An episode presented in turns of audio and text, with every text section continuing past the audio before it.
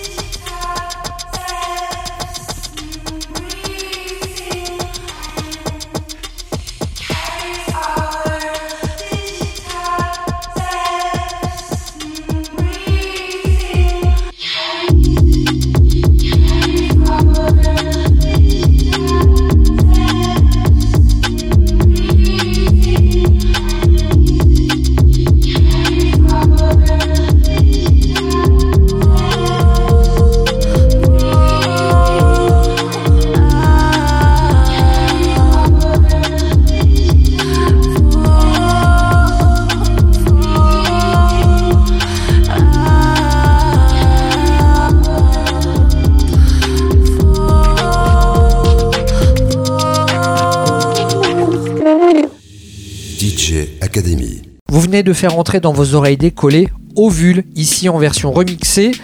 Ovule, c'est un morceau de la musicienne islandaise Björk que l'on ne présente plus et qui aime autant la musique d'intello que la musique bricolo électro. Les nouveautés de la semaine. Astropolis Records, c'est un nom qui fait écho à un célèbre festival français du même nom, mais Astropolis Records, eh bien c'est un label qui possède dans sa garde-robe des artistes créatifs qui offrent de nouvelles perspectives à la musique électronique et au synthé. La dernière recrue du label, c'est Kuften, un producteur normand qui oscille entre machine et humanité. On s'écoute son titre Hurt Particles et cet extrait de son dernier maxi vinyle Animal Suicide.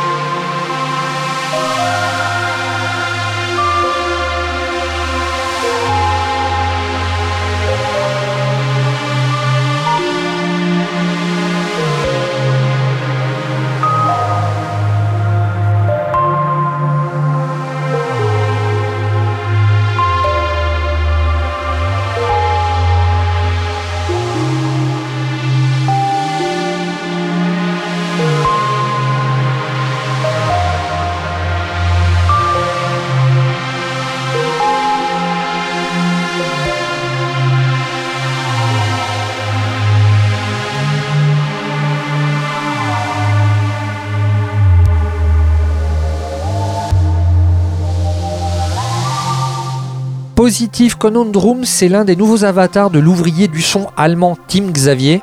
À l'instant, on vient de s'écouter Morning Things Over, qui est à ce jour l'un de ses titres les plus calmes, et ça devrait déjà faire pas mal souffrir ceux et celles qui n'aiment que les slows d'été. Komorebi, c'est un mot japonais qui n'a pas vraiment d'équivalent en français, mais qui fait référence à la lumière du soleil, qui filtre à travers les feuilles des arbres, Komorebi, pour vos oreilles, dès maintenant c'est le nom de ce son du producteur Picarto Imago. Komorebi est à retrouver dans Refuge, son nouvel opus, et c'est disponible depuis ce début d'année 2023.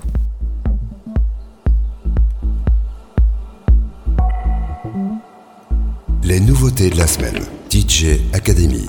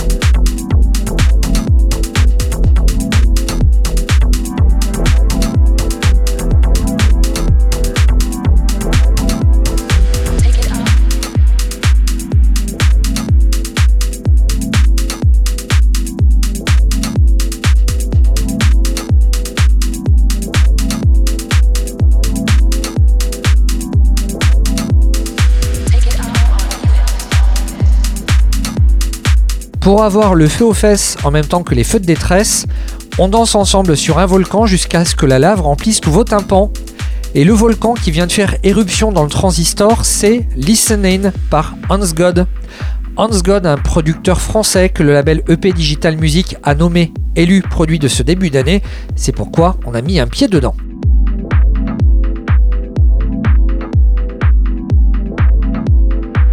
Avec une dizaine d'albums en tout et surtout un hit qui a marqué au fer rouge les années 90, nous voici prêts à griller sur le barbecue de la nouveauté Nothing Left to Lose par le duo britannique Everything But the Girl.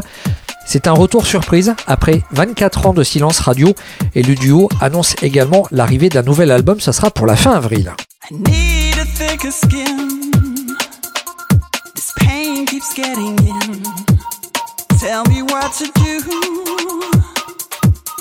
I've always listened to you. And I'm here at your door. And I've been here before. Tell me what to do. Cause nothing works without you. Oh.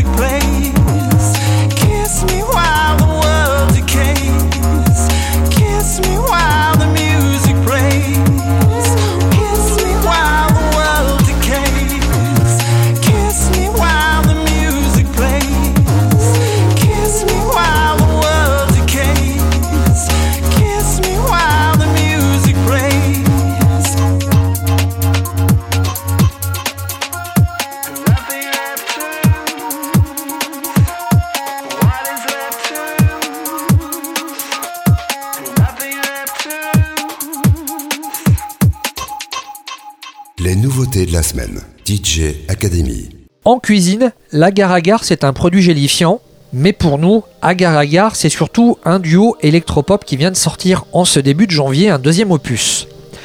L'album s'appelle Player Non Player, il est accompagné par un jeu vidéo et le tout forme une expérience visuelle et sonore immersive directement liée aux 12 morceaux de ce disque. Grâce ouvre cet album et autant vous prévenir, au-delà de 30 degrés, cette musique synth-pop fond dans l'oreille comme un souvenir chaud de l'été.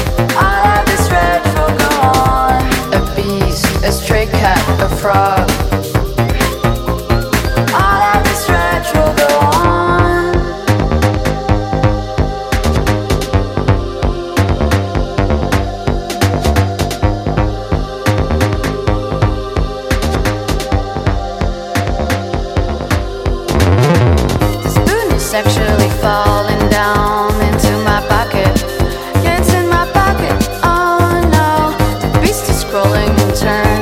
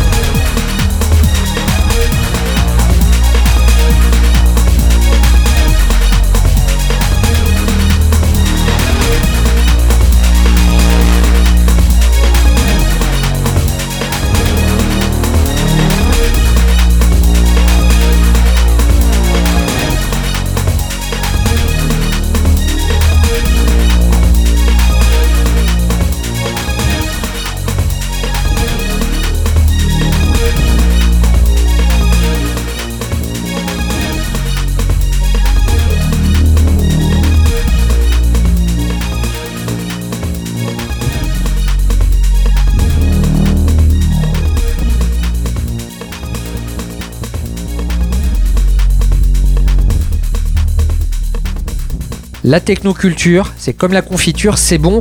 Alors vous venez de vous régaler sur ce morceau techno d'influence Détroit cuisiné par les J-Prod. J-Prod, c'est l'histoire de deux frangins originaires de Bordeaux qui, comme la Disclosure, aiment partager leurs jouets pour voir autour d'eux leurs amis danser et surtout, comme par magie, voir le volume augmenter. Tartin Your Face, c'est le titre plutôt amusant de ce morceau de musique techno qui était servi sur un plateau digital estampillé Techno Parade Musique. DJ Academy. L'interview. Cette semaine, je vous propose une rencontre avec Nerloff, un chanteur, producteur, bassiste angevin, déjà aperçu par le passé au sein de différents projets plus ou moins rock comme Vedette, Sainte Carole ou encore Sheriff. Nerloff, c'est un homme occupé, loin des trains bleus, qui, en solo, a été labellisé Inouï du Printemps de Bourges, c'était en 2002.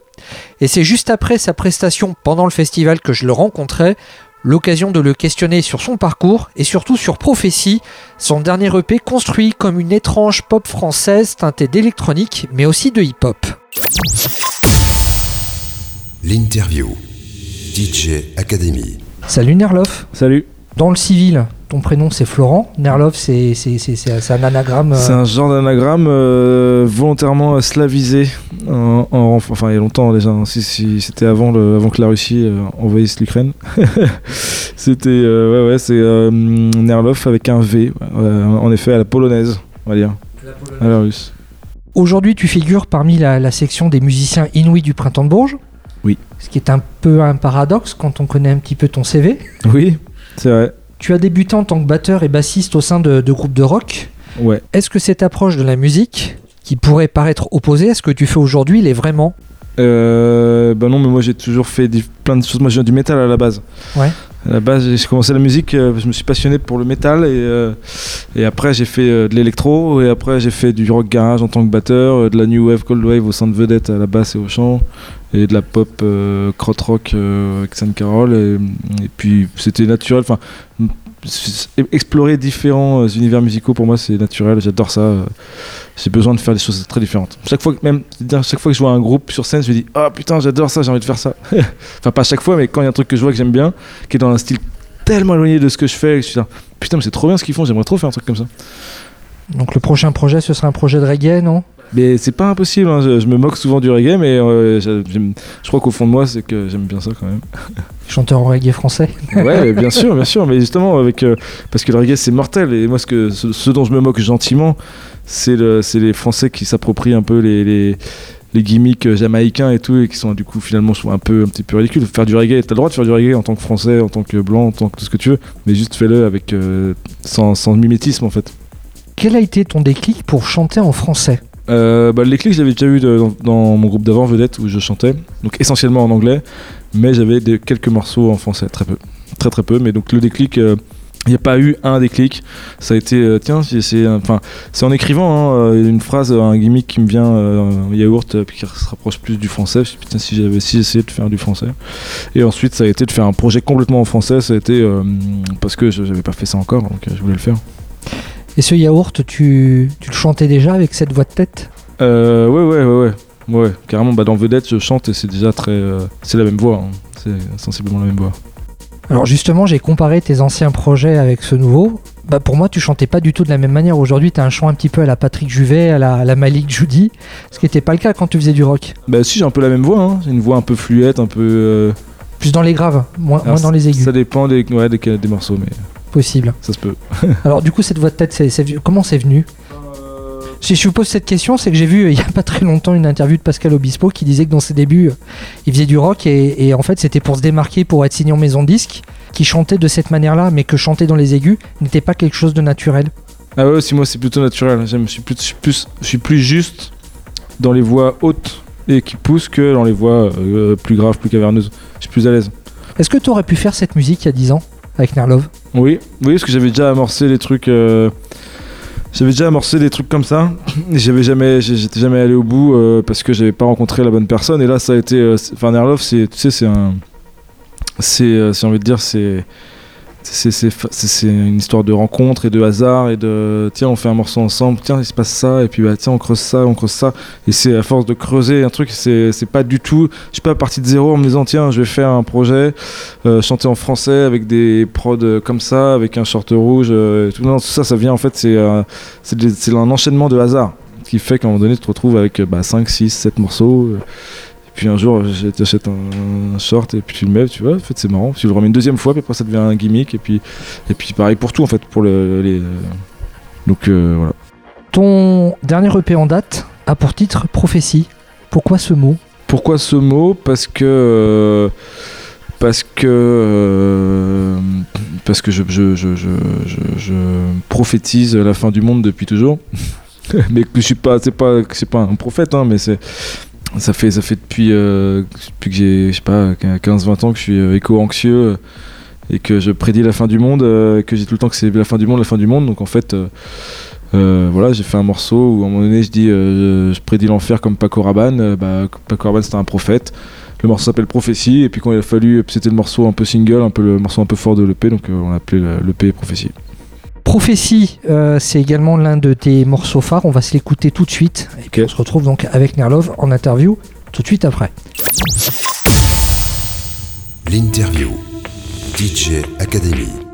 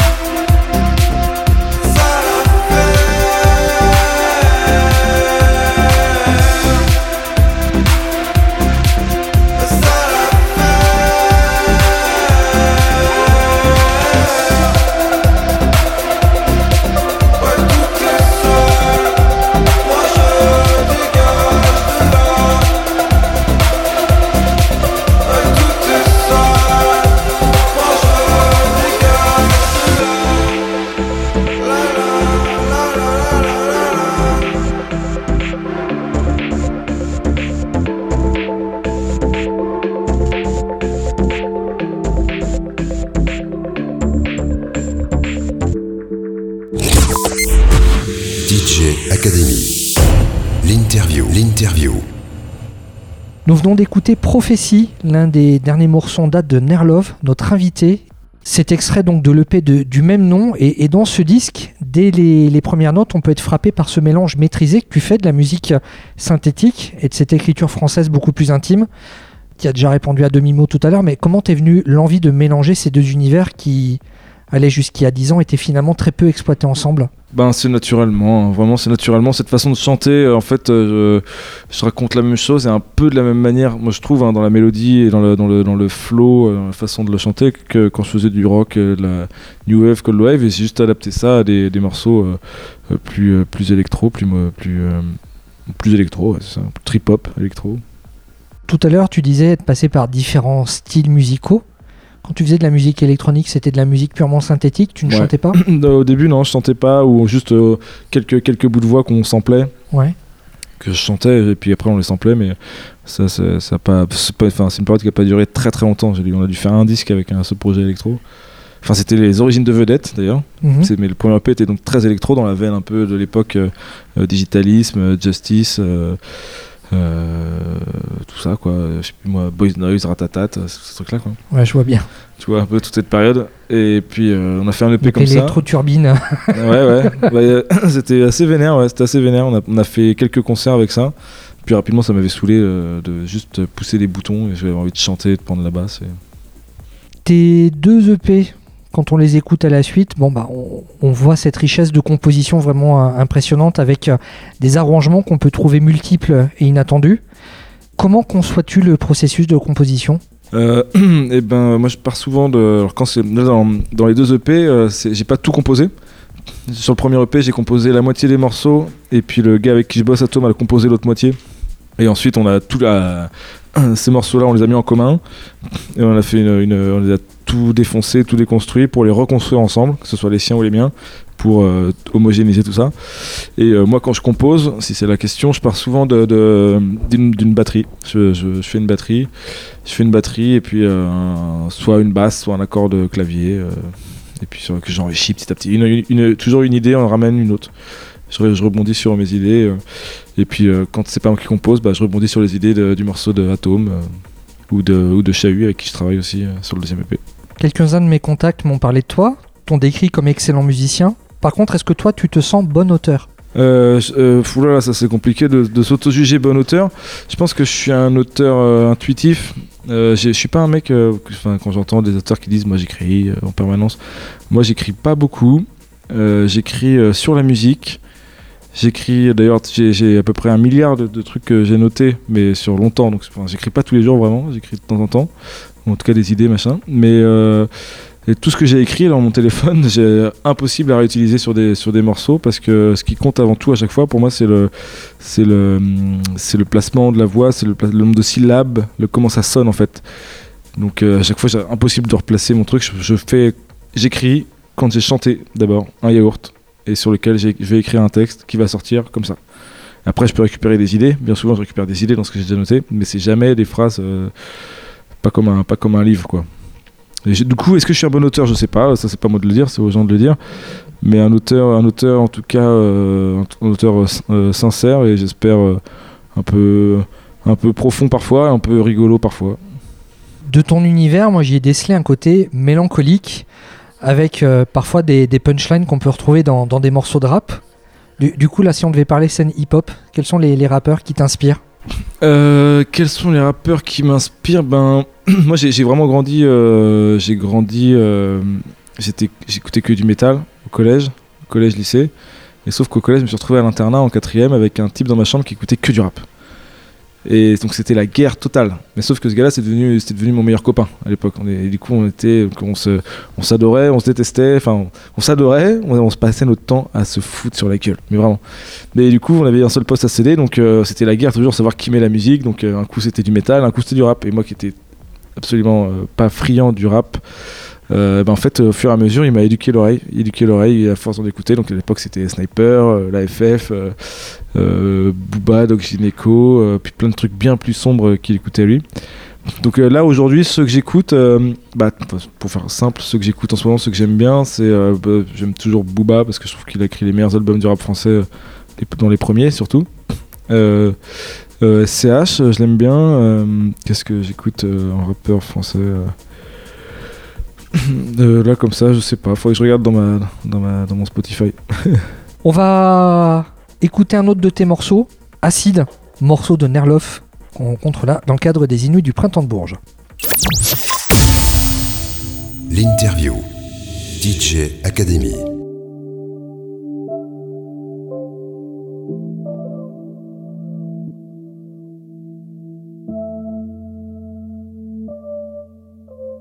J'aimerais qu'il sache que moi dans ma tête, je vois comme une tâche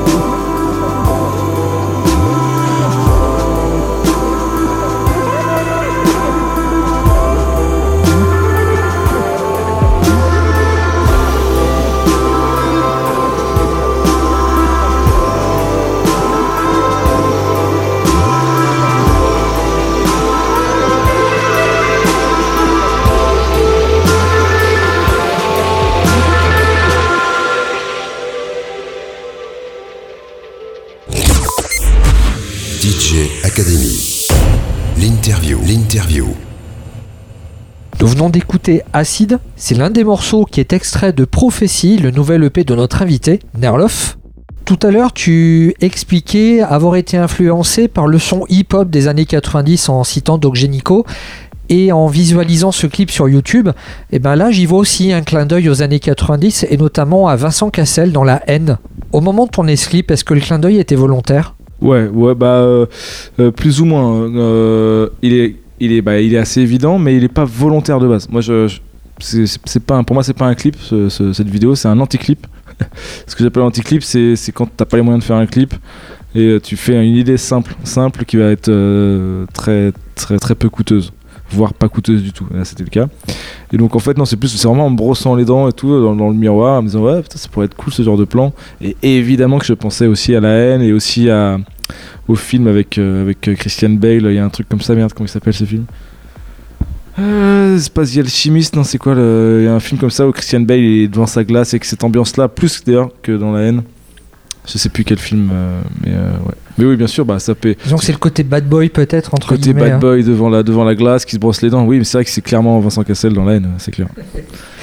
Alors, dans ton univers, on, on retrouve également des chansons comme La Cléode ou, ou Vision, qui eux me semblent faire écho à quelques monuments de la pop culture. L'univers du, cinéma et des comics représente-t-il des réservoirs d'où tu peux tirer des, des paroles de, où la plupart des gens vont pouvoir s'identifier? Euh, les comics Ouais, les Non, pas, BD. pas du tout. Moi, malheureusement, j'ai pas cette culture-là. J'ai pas du tout de culture. euh, Il y a un gros effet de euh, mode hein, sur les comics euh, depuis le succès des Marvel. hein. Ouais, ben moi pas du tout, je connais que dalle. Mais vraiment, j'y connais que dalle. Et pas, pourquoi pas hein, m'y intéresser, mais aussi je suis allé voir le dernier Batman, Ouais. j'ai trouvé pas mal, mais j'étais pas Enfin, si c'est très très très très très beau. Après, je me suis un J'ai pas trouvé le rythme incroyable, mais, euh, mais j'ai trouvé un, c'était un, très- un très bon film. Mais enfin, je connais pas cette culture-là du tout, du tout, du tout. Comi- euh, comics, Marvel, euh, c'est pas mes références du tout. Les textes de des chansons, est-ce qu'ils font écho à une histoire personnelle? Ah Bah, c'est que ça. Quelle est hein. la part d'autobiographie euh, des chansons de Nerloff? Bah, euh, 99,9%. Ah bah bien sûr, je parle que de... Comme dirait Booba, je parle que de ce que je connais, ça va du bled à ma queue. Et, ça- et ben voilà, c'est à peu près ça. Je parle que de ce que je connais, donc euh, je parle que de ce que je ressens. Est-ce qu'aujourd'hui tu as l'impression de te connaître mieux? Euh, je me connais pas mal. Je me connais pas mal. euh, bah, cette, instro- introspection qu'impose euh, l'écriture fait que je me connais. Fait que je me connais et que du coup je m'aime bien par certains aspects et puis je m'aime pas trop sur, sur d'autres aspects forcément. Mais en tout cas je sais qui je suis ouais. Je pense ouais. En début d'année, de, nombreux professionnels de la santé mentale ont, loué l'initiative de Stromae d'interpréter euh, cette chanson qui traite du suicide dans un programme euh, très regardé, le journal télévisé. Toi, comment tu as perçu cette prestation? Bah, euh, moi je l'ai vu après, je l'ai vu en différé et j'ai trouvé ça hyper fort. hein. De toute façon, je trouve que Stromae il est, il est déjà très, très profond, très fort. Euh, cette performance elle est unique. Euh, je trouve qu'il maîtrise son marketing, son image comme personne. Il a une profondeur, enfin je trouve qu'il transcende un peu, il transcende, enfin là où c'est clairement Stromae je l'écoute pas ça chez moi, c'est pas ce que j'écoute chez moi. Mais par contre je lui trouve un talent incroyable, une personnalité incroyable qui fait qu'il arrive à transcender le mainstream et l'underground. C'est-à-dire que même dans ses morceaux mainstream, où je vais être là genre, oh, c'est mainstream, c'est vraiment pour le grand public, et bah il va toujours caler un petit truc hyper référencé de musique underground, hyper produite, hyper stylé que, que, que, que, que voilà. C'est sûr que si on parle musique, euh, Stromae et moi, euh, on a plein de choses en commun, évidemment, c'est sûr. Gros, gros, gros respect pour, euh, pour, pour Monsieur Stromae qui parle de ça, mais évidemment, c'est très bien, il faut parler de ça. Et, voilà. Paradoxalement, j'ai beaucoup, beaucoup rigolé euh, euh, du, tweet ou je sais plus du post de Booba où il le défonce parce que je trouve ça très drôle aussi. et c'est normal, bon, c'est une personnalité tellement publique qui se fait attaquer de toutes parts. Et je suis, je suis très fan de ce qu'a pu dire Stromae, de ce que ça représente et de, le fait qu'il l'ait fait. Je trouve ça parfait. Et je suis très fan de Booba qui le défonce, qui lui dit Mais qu'est-ce qu'il nous raconte l'autre là? Nous faire chier avec sa dépression à la con. J'adore les deux, je trouve ça super. On va se quitter avec Vision. Juste avant, tes futurs projets, quels sont-ils? Eh ben écoute, euh, je me sépare de ma copine, on vend l'appart, j'arrête mon job au bar. et puis euh, je vais faire de côté musique. Ah pardon, ok. bah ouais, c'est que ça fait partie de ça. hein. Ça compte. euh, projet musique, bah, ça va être faire plus de morceaux avec Nerloff. Là, on va, on va, on va essayer de. Enfin, il y a déjà dans l'absolu, il y a un album qui est prêt, hein, quasiment en, en termes de, de morceaux pré-prodés. On a clairement la matière, mais l'idée, ça va être d'en faire plus, de composer encore, de voir où on va avec ça, faire plus de concerts. J'aimerais bien, et puis euh, quand je serai quand je serai intermittent d'ici peu, là, j'espère. Euh, refaire aussi, j'aimerais bien refaire du rock, j'aimerais bien faire, faire plein de choses. Et, des remixes de tes morceaux Euh, C'est envisagé ou pas c'est pas une c'est pas une culture que j'ai le remix j'en j'en ai vu on en a fait plein j'en ai même fait aussi à l'époque avec mon pote qui était lui très électro mais moi c'est pas c'est pas tant ma, cul- ma culture les remix euh, je je je sais pas je suis pas quelqu'un de Attends, c'est pour ça que t'as une émission d'électro toi merde Ah oui.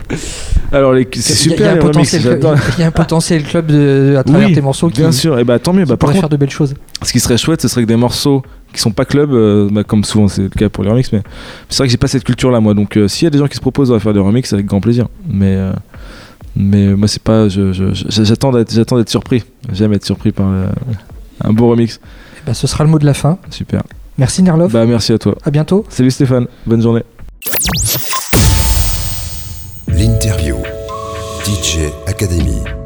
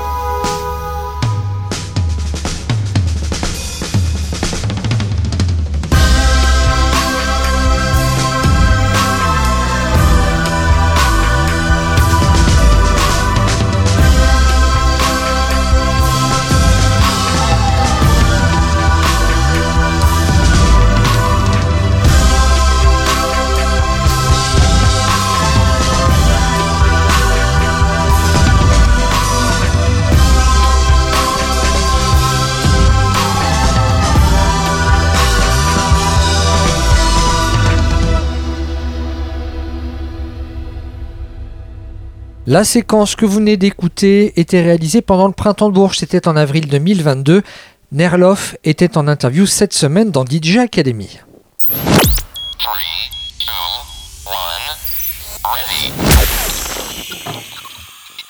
DJ Academy, le classique. Extracteur d'élixir pour que vous puissiez goûter à une large palette de plaisirs, le label Attraction a soldé les festivités de son 22e anniversaire début décembre avec le deuxième volet de son ADN rétrospective en évitant les déconvenus. Parmi ces morceaux ayant marqué l'histoire du label dijonnais considéré comme l'un des plus anciens labels techno français, on y retrouve Mars un musicien originaire de Rouen, souvent considéré comme l'un des fils spirituels de Laurent Garnier.